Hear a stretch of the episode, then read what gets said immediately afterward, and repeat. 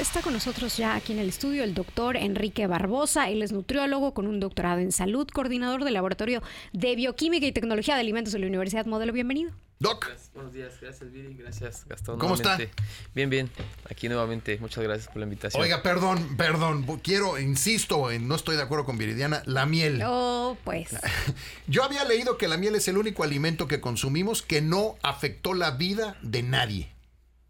Bien, bueno, es que eh, son perspectivas. Yo lo que he leído, eh, coincido con Viri, pero ah. también he leído o, o, argumentado ¿no? en pues discusiones.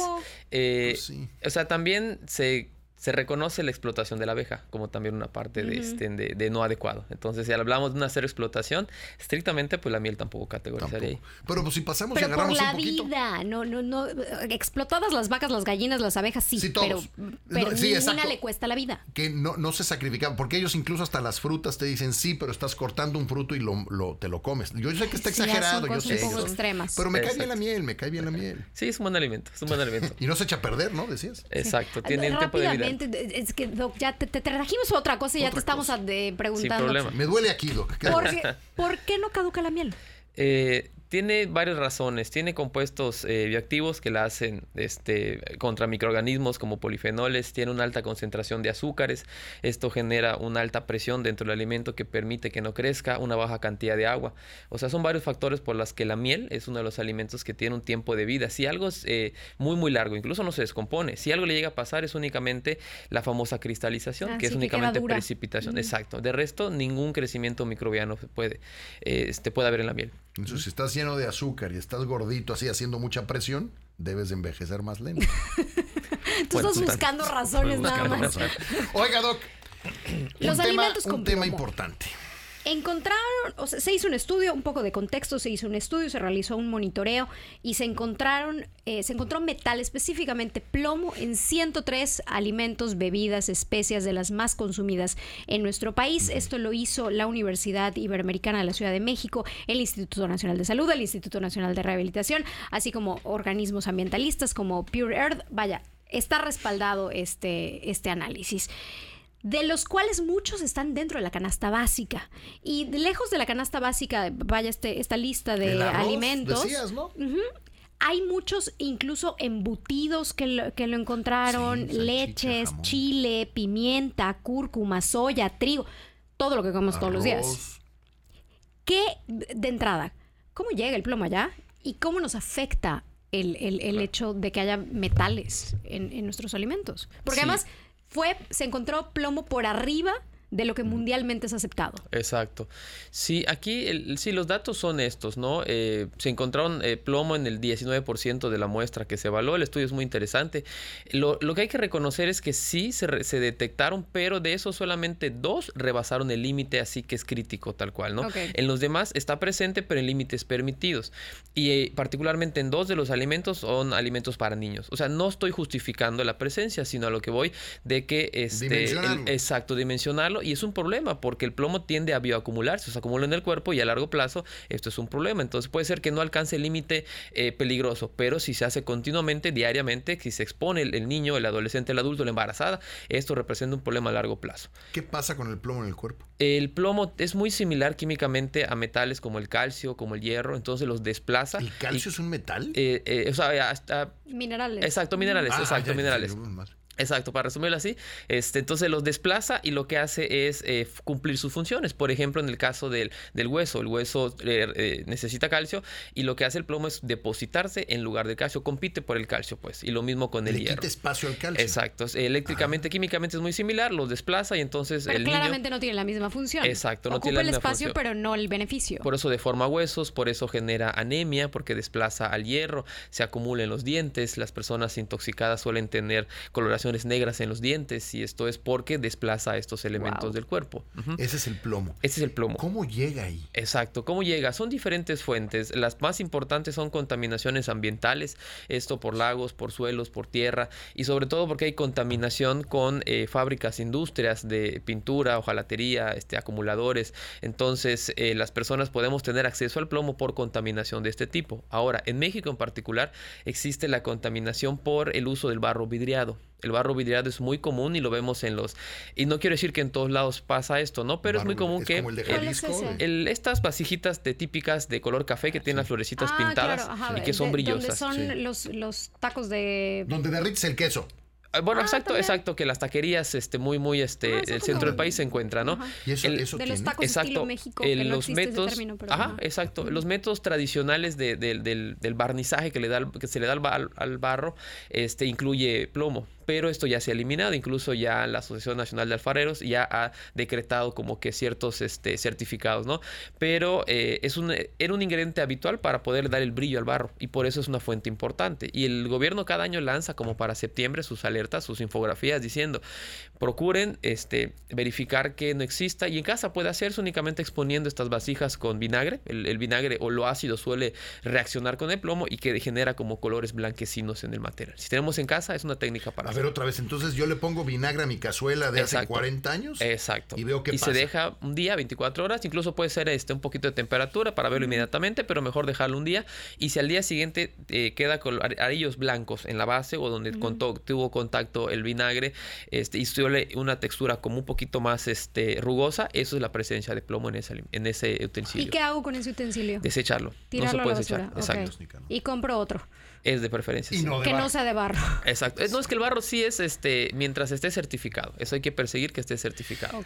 O hacer estas técnicas. En los bebés estábamos leyendo que el arroz marca plomo. Independientemente de que esté por debajo o por arriba, pero marca plomo y que la comida para bebés a partir de la soya y a partir del arroz está marcando plomo.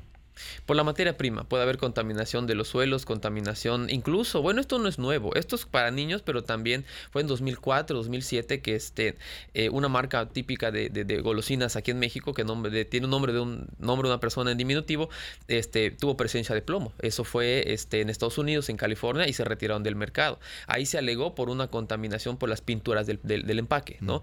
Eh, y en este caso actual, como, como dicen, este, puede ser asociado a los suelos, a las tierras, al agua. O sea, esto fue un primera un primer esfuerzo. Desde el 2019, del Ensanud 2019, es el primer reporte que hay de plomo en sangre en niños. Y ya se le da seguimiento. Y surge este estudio de la Universidad de Ibero.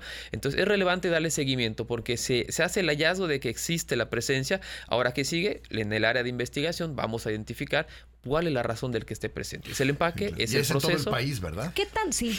¿Qué tanto eh, se puede acumular de plomo? ¿Qué tanto toleramos el plomo en el cuerpo? Eh, realmente no existe una función del plomo en el cuerpo. Eh, tenemos un límite que sea, no vamos, debe... a, vamos a asumir que no debe de estar. Ahora, ¿qué Pero si está, exacto, no más de 5 picogramos por decilitro de sangre. Es, es, como, es una unidad de medida, como este miligramos, pero muy pequeñita. Un picogramo es muy pequeñito y es lo que está permitido, al menos en niños, por ejemplo, menores de 4 años, que pudiera estar presente. Ya rebasando eso, ya es un indicador de atención médica inmediata. ¿Y, y cómo se quita del cuerpo el plomo? Existe tratamiento tratamiento, este sí, este existen tratamientos derivados de la penicilina, este carbón activado, son diferentes tratamientos que a nivel este médico en clínicas se, implementan cuando ya hay evidencia. El plomo genera, eh, como desplaza al hierro, genera inhibición de la síntesis de, de la formación de hemoglobina, da anemia. Entonces el niño está cansado, el niño tiene sueño, este y puede confundirse incluso con este pues una mala alimentación, pero puede estar asociado a que viven en una zona donde hay este arcilla, donde hay este plomo o contaminación por pintura, acumuladores, o sea, son muchos factores. Ante cualquier sospecha de alteración es mejor acudir al médico. ¿Cómo se diagnostica? Eh, justamente acuden por estas alteraciones, ¿no? Deformación en los huesos, el ribete gingival, que es la coloración negra de los dientes, el letargo, el cansancio, o sea, estas cuestiones este, de, de, de, de, estado de ánimo también pueden influir. Entonces uno va al médico y el médico, a través de la historia clínica, puede preguntarnos dónde, la, dónde trabajan, quién vive en casa, si es un niño sobre todo, porque también se le llama la este, eh, intoxicación para el laboral, donde el papá, la mamá trabajan, llegan a casa y contaminan a los niños. ¿Esto puede ser a gran escala? O sea, ¿podemos tener una población intoxicada de plomo? Claro, de hecho, la prevalencia hasta el 2022 del Ensanud en niños era de el 16%. Y, por ejemplo, para tomar una decisión en salud pública se dice que un problema de salud pública es arriba del 10%. O sea, ese problema ya está Pero entonces, este tema es una alerta. Sí, yo creo que es una primera, un primer acercamiento a la identificación del problema a nivel de salud pública. ¿Nosotros en casa qué podemos hacer? Porque no hay mucho que hacer. Claro, eh, estar alertas de estas este, eh, recomendaciones, de esos proyectos.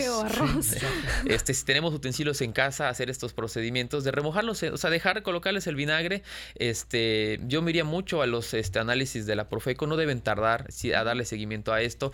Estos espacios que se agradecen, la verdad que en la radio estemos yendo al trabajo y nos digan ¿no? estos, estos, estas noticias y si lo googleamos ya es noticia este, en cualquier plataforma y podemos consultarle, decir qué alimentos son y eh, eh, tratar de investigar, indagar qué marcas, incluso como esta de la golosina del 2007, 2004, que era una golosina, es una golosina muy consumida en México. ¿Cuál es? Miguelitos, los Miguelitos, los Miguelitos y los pulparindos. Tú veniste a quitarme la alegría de Los Miguelitos y los pulparindos. Pero en Estados Unidos. Se hizo el estudio aquí la en México. Cara de la productora. Y se, se, detectó que aquí en México no tenían los niveles. Se fue en ah, una muestra en California. ¿Hay algo más en la casa que pueda tener plomo? En algunos casos, algunos de nosotros que podemos tener un caso de barro de 1965, pues probablemente hay que hacer la prueba del vinagre. ¿Hay algo más que de los utensilios del diario que Sí, utensilios de, de, este metales, vasijas, este mi abuelita le llama mucho los pocillos, que son unos... sí, este, claro, los, típicos de café así. Exacto, muy antiguos. o sea, los azules. Puede haber riesgos. Es difícil con estas técnicas, pero son eh, eh, utensilios muy viejitos este, mi abuelita conservaba de hace muchos años, ¿no? Y no los quería desechar, ¿no? Puede haber riesgo en esos que tienen muchos años y que no tenemos la Tal certeza. Vez porque los quería matar. no, no. Espero que no la abuela no haya querido hacer eso. Entonces, son utensilios que se hacían incluso artesanalmente. desconocíamos de dónde se obtenían y pasaban de generación en generación. Entonces, ¿cuántos años tendrán? Había juguetes en los 60 eh, los soldaditos de plomo, por ejemplo, con los que, bueno, yo a mí no me tocó porque yo soy más joven, pero eh, los soldaditos de plomo tenían una cantidad de plomo y luego los niños se los metían a la boca y los chupaban, no le quiero ni platicar. Mattel también ha lanzado alertas, igual hay alertas en cuanto a los, los coleccionistas de juegos, de juguetes, perdón, este, hay productos que no pueden ingresar si son ciertos lotes de ciertos años de producción, ya se paran en las aduanas porque en ese tiempo se utilizaba para pinturas. La enfermedad de pica también, hace muchos años las pinturas tenían mm. plomo, entonces los niños que eh, lamen la pared, rompen, o sea, chupan la pared por unas deficiencias de minerales, pueden tener una intoxicación también. Eso sí, nunca he visto un niño chupando. En pinturas muy antiguas. no sé si se, se clasifica como una enfermedad o un trastorno la pica. Este, ¿Así se llama pica? Sí. Pues yo creo que es una deficiencia. Que les da por morder paredes, gises. Madre, piedras. me asusto si mi hija llega y lo veo mordiendo. Es, es curioso y a mí me parece interesante. Una necesidad exacto. El niño tiende a censar la deficiencia de minerales, identifica que en la pared hay minerales. Y es interesante porque el cuerpo y el niño no tiene conciencia de que la pared tiene calcio, tiene algún mineral y va a eso, ¿no? O sea, el cuerpo a esa edad puede censar muy bien el entorno y entonces el niño típicamente en la escuela come gis o come piedras o lame la pared. Oye, yo tenía un amigo que comía tierra puede estar asociado a eso. También le faltaba algo. Yo decía, yo este niño es raro. Oye, Doc. Tiende a confundirse eso. En el caso, por ejemplo, ahorita que platican de las... Eh, dónde cocinamos, sartenes, ollas, etcétera. ¿Hay algún ideal de, porque veo que se publicitan mucho como lo más sano para cocinar el acero, el acero quirúrgico?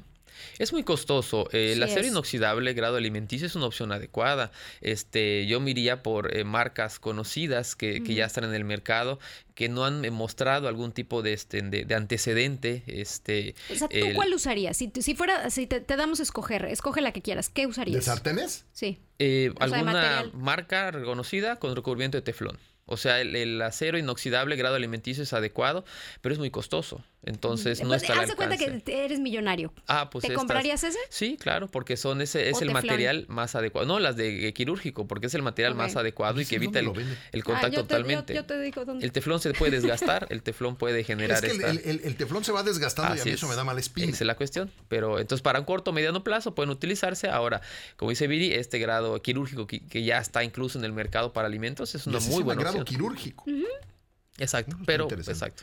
Oiga, Doc, eh, de estamos platicando con el doctor Enrique Barbosa, él es no, pero me, quedé, pensando en el teflón. El teflón, una vez que lo empiezas a raspar cuando no usas espátula, ¿eso no nos afecta? Sí, claro, los componentes plásticos, los polímeros, los metales que tiene también pueden intoxicar. y son bioacumulables también. Exacto, por supuesto, o una intoxicación aguda. O sea, hay metales que generan intoxicación al momento.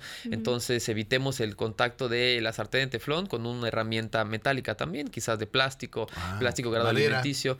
En la madera no se recomienda en la cocina. Por la, no me digas eso. por la acumulación de humedad. O sea, la, madera. Salen honguitos. Exacto, ni tablas ni este, espátulas no deberíamos Yo utilizarlas. Que más cuido de, mis artículos de chef. Gracias, gracias al doctor cambié mis tablas para cortar a plástico. A plástico. Plástico grado alimenticio, así es. Igual no plástico económico, existe un plástico que se desprende y eso ya genera la ingestión de microplásticos. la producción nos pasa ah, esta, En la foto, mire, exacto. Eh, si usted está en YouTube lo puede ver en la televisión también, ahí dice detecta plomo en tu vajilla de barro y viene la explicación de qué tenemos que hacer usted y yo. Es hundir o sumergir la, sumergir la cazuela del barro, la típica, y la dejamos ahí un tiempo, un, un día, y luego la saca y está toda llena de blanco, ¿no? Se llena como de una... Exacto como cuando aquí se el agua, ¿no? Como el, como el sarro. Como el sarro de la... Es una reacción con el plomo. Oiga, Doc, nos vamos a tener que ir, pero creo que este tema de lo que está sucediendo con todo lo que está alrededor nuestro que está contaminado, eh, la semana antepasada platicamos con el doctor Eduardo Bagliori que nos decía que hay niños que están marcando cadmio en el interior del estado, em, pesticidas eh, en, la leche materna de mujeres que están en el interior del estado.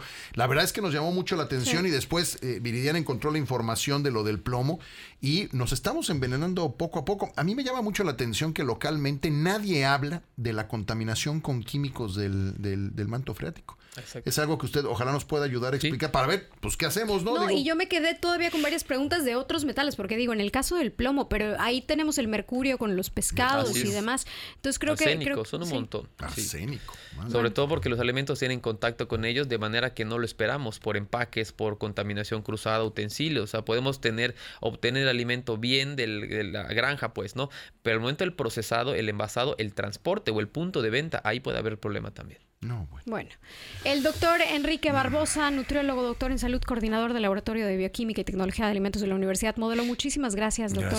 Muchas gracias. Pues volvemos, le volvemos a invitar para continuar con, este gusto. Ya lo escuchó y eh, métase, métase aquí al, al, YouTube y puede ver qué hacer exactamente con su vajilla de barro y cómo verificar si tiene plomo o no. Así es. Se la ponemos en pantalla ahí para que le dé screenshot.